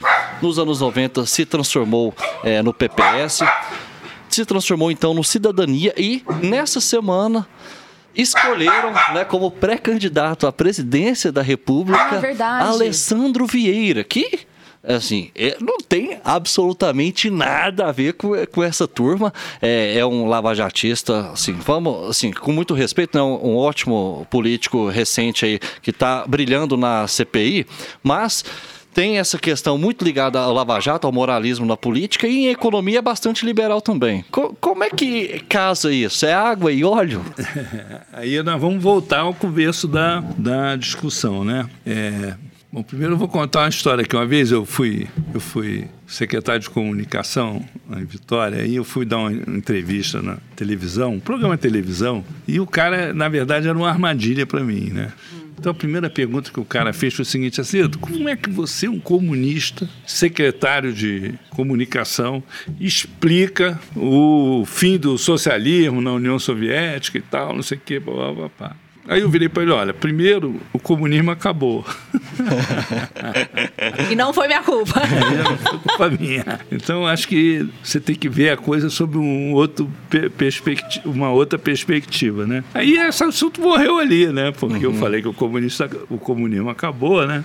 Então, é, eu até uso uma expressão dizendo assim que o que você tem de comunista hoje no mundo é, é uma alma penada, entendeu? Porque o comunismo acabou e o ser comunista continua existindo perdido no tempo e no espaço, né? Ele, ele é uma alma penada. Então, você tem que considerar isso. Portanto, a alma penada, só, só quem acredita em alma penada é que tem medo de alma penada, tá é. tá certo? Então essa é a primeira questão. A segunda é a seguinte: o cidadania, ele é fruto de um processo de, de mudanças que vem sendo promovida pelo, pelo, pelo, Roberto Freire. pelo Roberto Freire, sob a liderança teve dele. Aqui um abraço para ele. Ah, é, a gente sob, é, sob a liderança dele, desde a mudança de, de PCB para PPS, mas ele tem características muito diferentes, porque ele incorporou uma série de lideranças ligadas a esses movimentos cívicos que tem uma formação liberal. Uhum em função do fato de que a, agência, a, a, agenda liberal ficou órfã. Já falei sobre isso aqui. Sim, sim. sim. Uhum. Ela ficou órfã. Verdade. Você falou em comunista, tá vendo? O cachorro começou a latir. então ela ficou órfã. Então é, é uma coisa que, que, que, que, que tem seu sentido. Né? Porque a agenda liberal clássica é a agenda dos direitos do homem. Sim. A agenda dos direitos humanos. Então é, é uma coisa que tem a ver com a realidade que nós estamos vivendo. A outra questão que tem é, que você tem que levar em conta também é que é, ninguém tem uma nova síntese teórica. Ninguém hum, tem. Ninguém Por tem, exemplo, verdade. quando na reunião do Comitê Central do PCB, que decidiu fazer a mudança de nome, o Malina, que era judeu, de vez em quando ele, ele, ele tirava umas passagens bíblicas da cartola, porque ele ficou preso dois anos, só podia ler a Bíblia. Então ele conhecia a Bíblia de trás para frente, tanto quanto qualquer pastor evangélico, talvez até mais desses aí. E ele tirava um, uns coelhos da cartola citando a Bíblia. Então ele cita assim a travessia do deserto, em que ele dizia que, é, o, que, que, que o, os judeus, nessa passagem, né? Por terem Abraão, né, dizer que os, os, judeus, por terem sido escravos, não tinham cabeça para construir uma sociedade livre. Então ele dizia, ele diz nessa nessa reunião, ele disse, olha, nós não temos capacidade, massa crítica para produzir uma nova síntese teórica. Preciso que uma outra geração de, de, lideranças e dirigentes políticos façam isso. O que a gente pode fazer é preservar a nossa cultura aliancista, a nossa história, a nossa trajetória, a nossa política de frente única. Mas a síntese teórica vai ter que ser produzida ainda. Ele falou isso lá atrás, quando foi feita na última reunião do Comitê Central do PCB. Esse problema persiste, quer dizer, essa junção de, de correntes que já na, na época do PPS você tinha pessoas ligadas ao Partido Humanista, ao Partido Socialista, junção de ex-comunistas, socialistas, social-democratas, humanistas, liberais, que é um mosaico que compõe essas vertentes que estão hoje no Cidadania, e entre as quais a representada pelo pelo Alessandro Vieira, que é ligado ao Livres, é, sim, sim. é um dos dirigentes do Acredito. Acredito. Né? Essa, essa, essa vertente que acende né, como uma cara do próprio cidadania, porque a candidatura dele vai dar uma identidade para o cidadania, ela é, é, é, um, isso é um caldeirão que vai ter que produzir uma nova síntese programática. A própria candidatura dele vai exigir que vai isso exigir. seja feito. Né? E aí essas divergências que existem dentro do cidadania, elas vão ter que se resolver de uma maneira ou de outra. Né? Elas podem se resolver com um programa comum, uma série de pontos de consenso, o que deixa margem para muitas divergências, ou pode se resolver produzindo mesmo uma nova síntese, um, um, um novo projeto para o desenvolvimento brasileiro, que também é uma coisa que está em aberto porque o modelo desenvolvimentista histórico, tanto social-democrata quanto da esquerda nacionalista, ele se esgotou no Brasil. Essa crise não está aí à toa. Né? Então é um problema que está posto para todas as forças políticas. Vai ter agora, semana que vem, um evento organizado pelas fundações do, do, do, MDB, do PSDB, do DEM e do Cidadania, com Fernando Henrique, Sarney, Temer e os presidentes dos partidos, a abertura vai ser o Jobim que vai apresentar, vai fazer uma conferência sobre a crise institucional que nós estamos vivendo. Ele foi ministro da Defesa, presidente Supremo e, e, e uma pessoa muito importante na Constituinte. É, vai ser já uma discussão, quer dizer, esse campo político é, é, de centro-esquerda, ele precisa que tanto os setores liberais quanto os setores social-democratas cheguem a um denominador comum para encontrar uma saída para isso, porque senão vamos supor que não haja alteração nenhuma, o Lula ganha a eleição, que é o cenário principal hoje.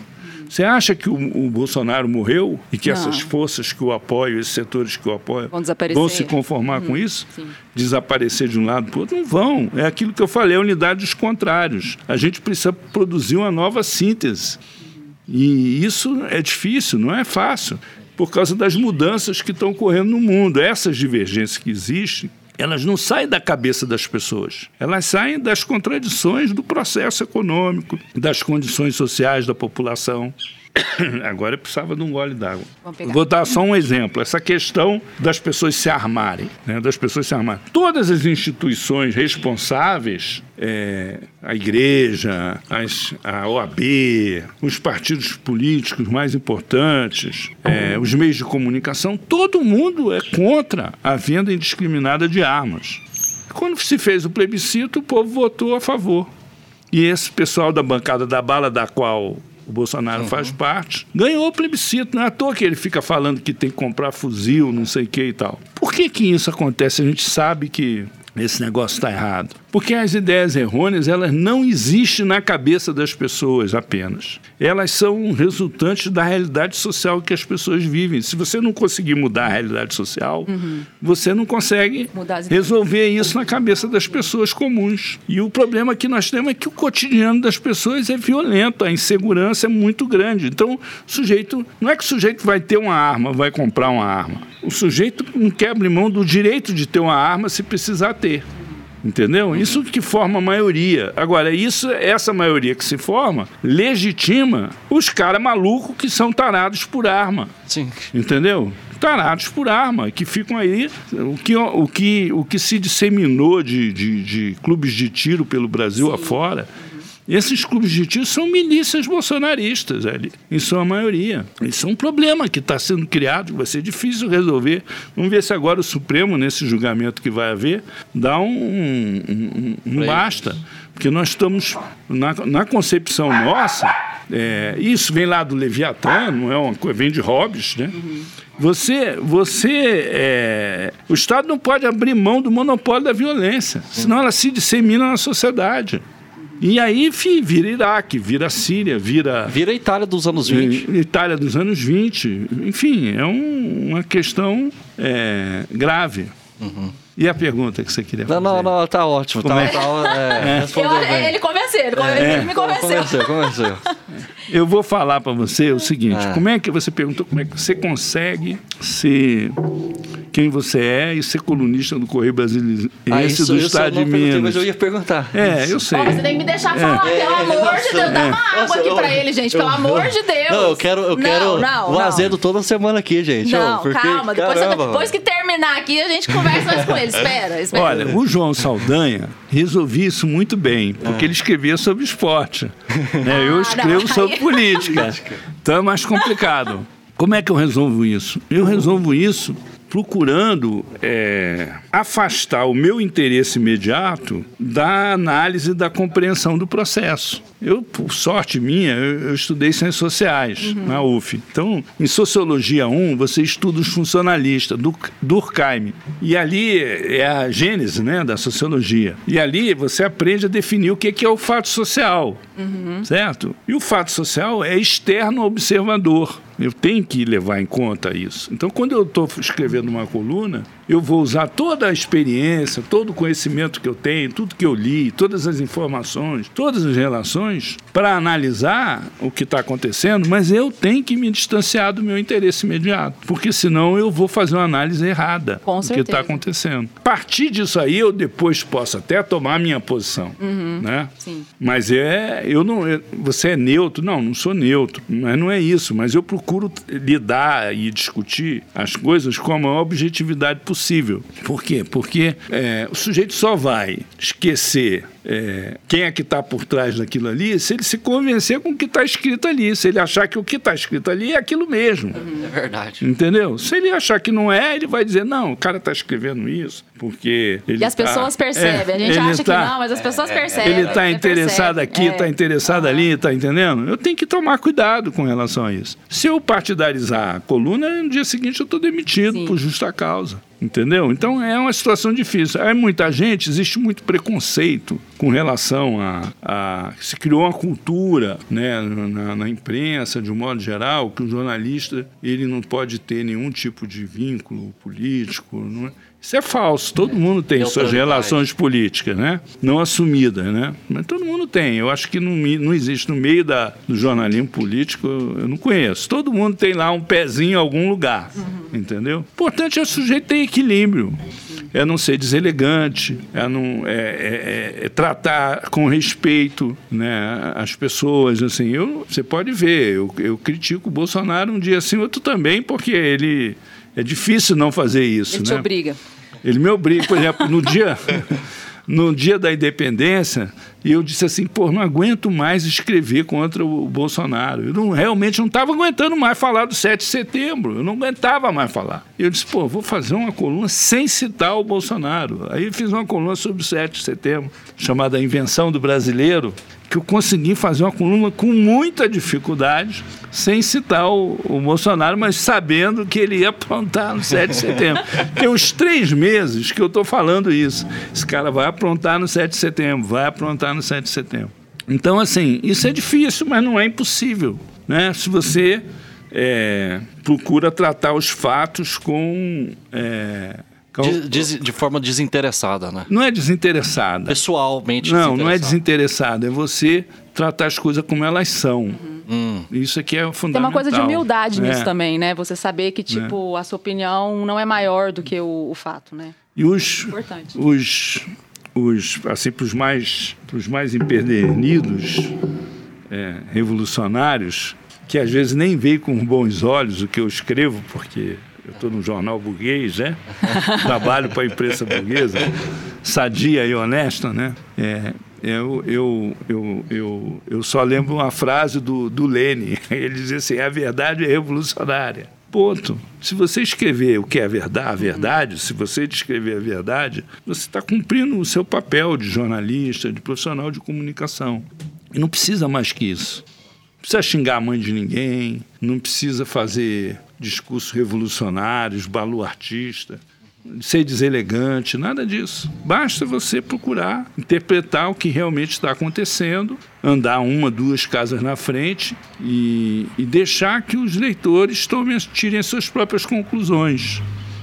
É, se, assim, se você for prestar atenção, é, na maioria das minhas colunas, elas chamam entre linhas, né? Uhum, sim. Na maioria das minhas colunas, as principais conclusões, elas estão implícitas. Quem tira a conclusão é o quem leu quem lê. a coluna. Eu faço a, o meu objetivo com a coluna é mexer com a cabeça das pessoas a partir dos dados da realidade, para que as pessoas comecem a refletir, a pensar, a compreender melhor a política dentro das limitações que eu tenho também, porque eu eu tenho as minhas limitações, eu erro, né? eu, eu, as minhas informações não são. É, não, não, posso dizer que elas estão é, sempre absolutamente é, rigorosas, mas eu me esforço uhum. para que elas sejam fiel aos fatos. E assim eu vou sobrevivendo. Com ótimas colunas. Tá Não, eu vou fazer uma pergunta, mas antes eu queria fazer uma observação. Que a gente é, a estava falando sobre uma coisa há alguns minutos, que é o seguinte: eu não concordo com a ideia de que a gente pode fazer uma avaliação de um político baseado na, nas intenções, né? Porque senão, por exemplo, você vai escrever um livro de história, aí você vai escrever um livro sobre os fatos, depois você tem que fazer um apêndice, tipo, essas foram as intenções. E no caso do Bolsonaro, para ele não ficar mal na fita, esse apêndice ia acabar sendo maior do que o próprio livro, né? De Sim. tanta coisa que ele tem que justificar. Mas a pergunta é a seguinte, Azeda, você acabou de falar que você não aguenta mais falar do 7 de setembro, só que vários ouvintes fiéis, eles me mandaram mensagem dizendo, Lívia, o que, que aconteceu? Nossa, o que, que aconteceu? Tal. E assim, se eu tô aqui com você, eu não vou falar o que aconteceu. Eu vou pedir para você, na sua opinião, dizer o que, que foi o 7 de setembro de 2021 para o Brasil. Olha, o 7 de setembro foi. Deixa eu te falar, assim, é, os fatos são esses, todo mundo acompanhou. Né? É, eu acho que o Bolsonaro ali, ele, ele, ele quis dar uma demonstração de força e deu. Uhum. Tinha muita gente. Não vai ser fácil no dia 12 ter mais gente do que no 7 de setembro. Ele passou dois meses preparando aquilo, mobilizou mundos e fundos, cometeu vários crimes eleitorais, campanha antecipada, abuso de poder econômico, caixa 2, porque teve, tem vídeos de gente recebendo 100 reais por cabeça dentro do ônibus para participar da manifestação. Tem um monte de coisa errada ali. Né? Agora, nessa manifestação, se ele tivesse feito, lido o manifesto que ele fez depois com o Michel Temer, ele teria reinventado o governo dele. Sim. Tá? Mas ele fez tudo ao contrário. Uhum. Ele falou um monte de besteira, foi para cima do Supremo, ele se isolou mais. Eu, inclusive, tinha feito uma coluna falando que quanto maior fosse a administração, a manifestação, maior seria a estabilidade política que ela criaria. E foi o que aconteceu na quarta-feira. Bolsa despencou, dólar disparou, ele se isolou completamente. Aí caiu a ficha naquele estado maior que ele tem ali, principalmente aqueles generais e tal de que eles tinham feito uma tremenda besteira, precisava voltar atrás. Que é onde entra em cena o Michel Temer, que faz a ponte com, com Alexandre de Moraes e tal. Então houve aquilo. É, nunca houve nenhuma possibilidade das Forças Armadas aderirem àquilo para dar um golpe no Estado. Não houve. Uhum. Pelo que eu tenho de informações, o Exército estava de prontidão acompanhando tudo, em sintonia com a Secretaria de Segurança uhum. e preparado para intervir se solicitado para garantia da lei e da ordem, ou seja, para proteger o Supremo Sim. de qualquer invasão. Essa que é a realidade. Então, assim, não havia a menor condição do Bolsonaro dar um golpe de Estado no, no 7 de setembro. Isso o comando aqui do, do Planalto, Do né? Planalto, uhum. comando do Planalto. Aí você fala assim, mas por que, que você está falando isso? Eu estou falando isso porque houve um almoço da cúpula da, do, da redação do Correio Brasiliense com o comandante da, da, da do militar do Planalto na quarta-feira. É, e nesse almoço eles perguntaram sobre o 7 de setembro, ele disse, não, nós estamos nós estamos acompanhando, estamos monitorando, não há a menor intenção nossa de participar. É a única, é, a única providência que nós to vamos tomar é manter a, as tropas de prontidão para eventualidade da necessidade de garantir a lei e a ordem. Pronto. Então não, não havia essa possibilidade igual. Agora, eu não considero o Bolsonaro um cara normal. Eu acho que ele é um cara surtado.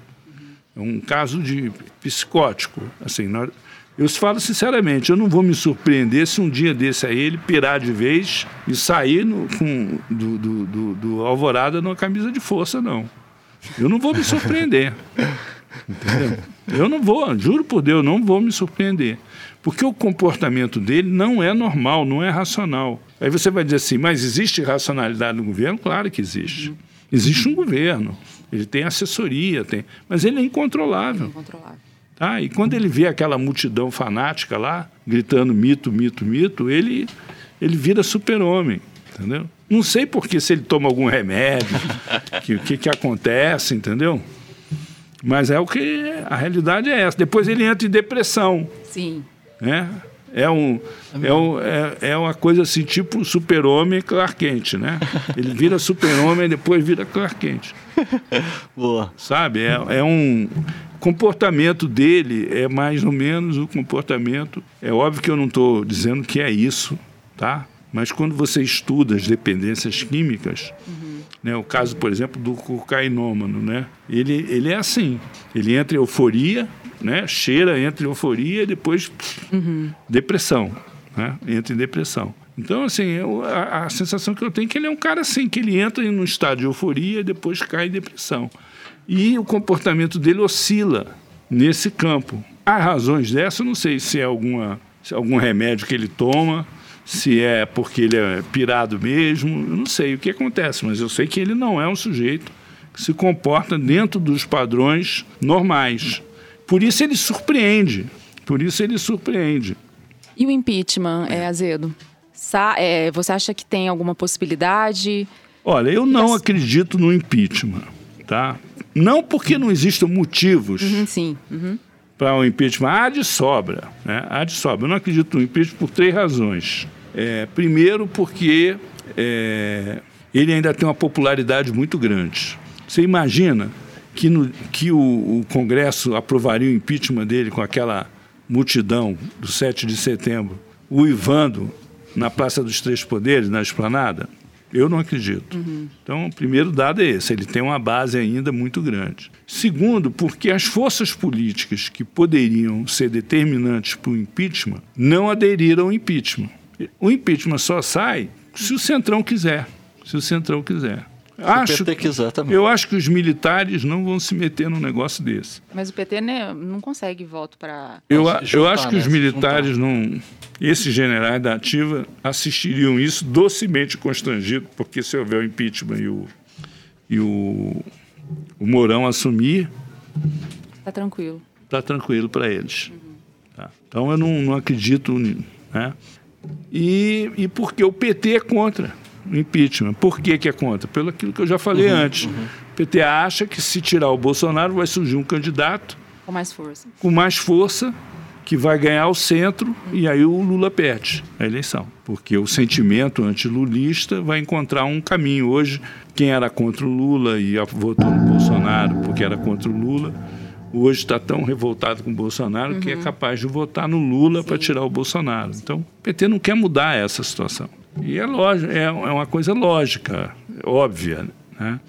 Agora, existe a narrativa do impeachment, existem as cobranças em relação ao Centrão, em relação ao MDB, em relação ao PT, de quem defende o impeachment. Isso tudo faz parte da luta política e da, do embate político. Por exemplo, o Roberto Freire, presidente de Cidadania.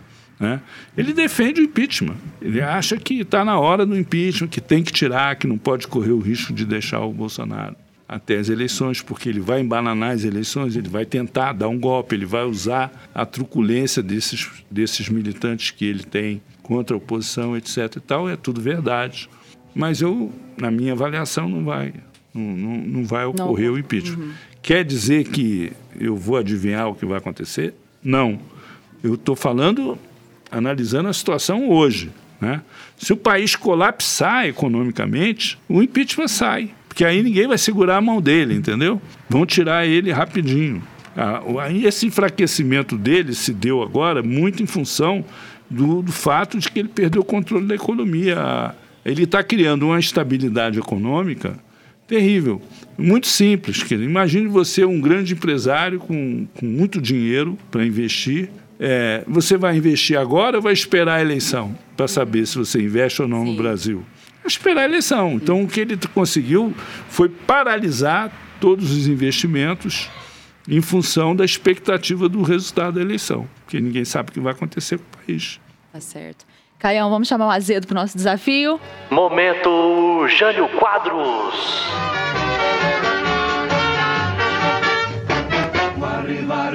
O que, que, quer dizer isso? Esse é, o, esse é o quadro fixo do nosso programa. Hum.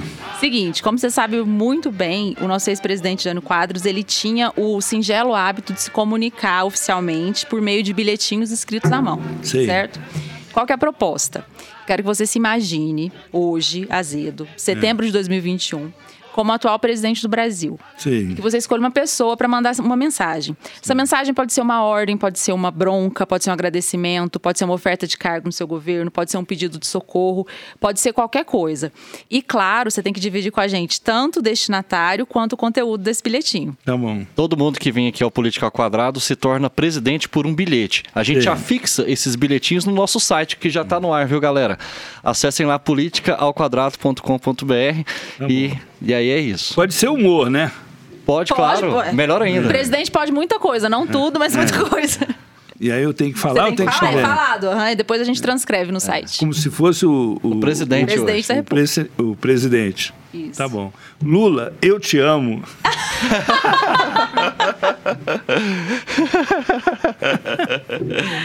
oh, isso foi inusitado.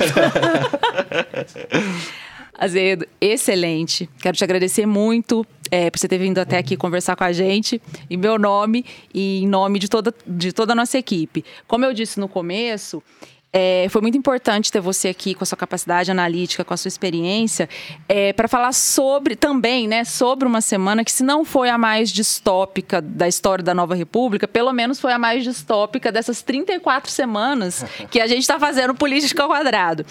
E assim, quando a gente vem até aqui e tem uma conversa como essa, é muito importante porque a gente sente que a gente está atrás de um caminho e que a gente não desistiu. Então, muito obrigada. Um beijo. É, Muito obrigado, Azedo. Eu que agradeço a honra aqui de vocês e tal.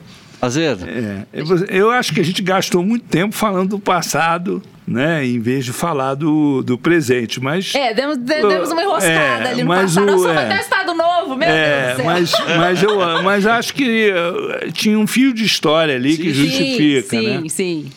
Sem, sem, essa, essa história, né, a gente ficar um pouco lá, a gente não compreenderia tanto é, o presente. Então, eu também quero agradecer é, o Luiz Azedo por estar aqui. Eu quero até falar pro pessoal é, para acompanhar as colunas dele. São brilhantes as São colunas entre linhas é, para o Correio Brasiliense.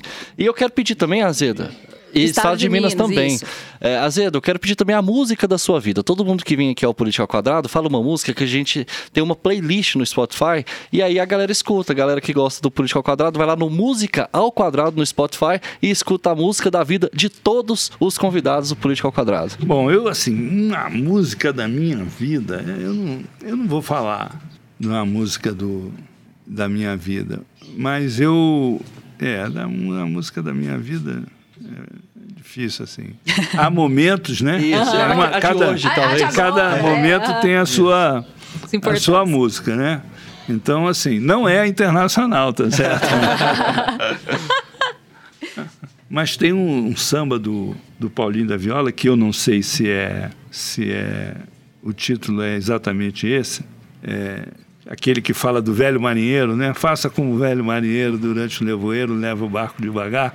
Eu acho que nós temos que fazer com seguir o recado do, do Paulinho. do Paulinho. Paulinho da Viola. Grande mestre brasileiro. É isso, gente. Eu, eu, eu tenho que ver se o, o nome da música. É isso, vê que a gente já. Você viu? Argumento. Argumento, ah, argumento. argumento. Maravilhoso. É, tá legal, eu aceito o argumento. argumento mas não me altere o samba, tanto assim. assim. Maravilhoso. Isso. Então esse é o meu, é a música. A música do momento. Do momento. Muito obrigado. É isso, pessoal. Continue nos acompanhando. A gente está nas redes sociais. Como eu falei, a gente também tem os cortes do YouTube. É, vão lá no, nos cortes. É, e também a gente acabou de construir o nosso site, pessoal. Aproveita e doa alguma coisa pra gente aí, para continuar no projeto. A gente. Ah, nós vamos iniciar uma campanha, hein, gente? A gente vai iniciar a campanha de isso. doação aí pra gente sobreviver o projeto e conversar cada vez mais com gente tão interessante assim como foi o é. Azedo. É isso. Muito obrigado. Um grande abraço espaço. E agora eu vou olhar para a câmera aqui, porque só quem teve espaço até agora aqui foi o meu nariz. tá certo. Beijo, gente. Beijo. O Política ao Quadrado é uma produção independente ao quadrado. Ajude a gente. Acesse apoia.se barra política ao 2. Apresentação de Lívia Carolina e Caio Barros. Técnica e vídeo, Cauê Pinto. Edição e mixagem, Bruno Rossetti. Produção, Germano Neto. Eu.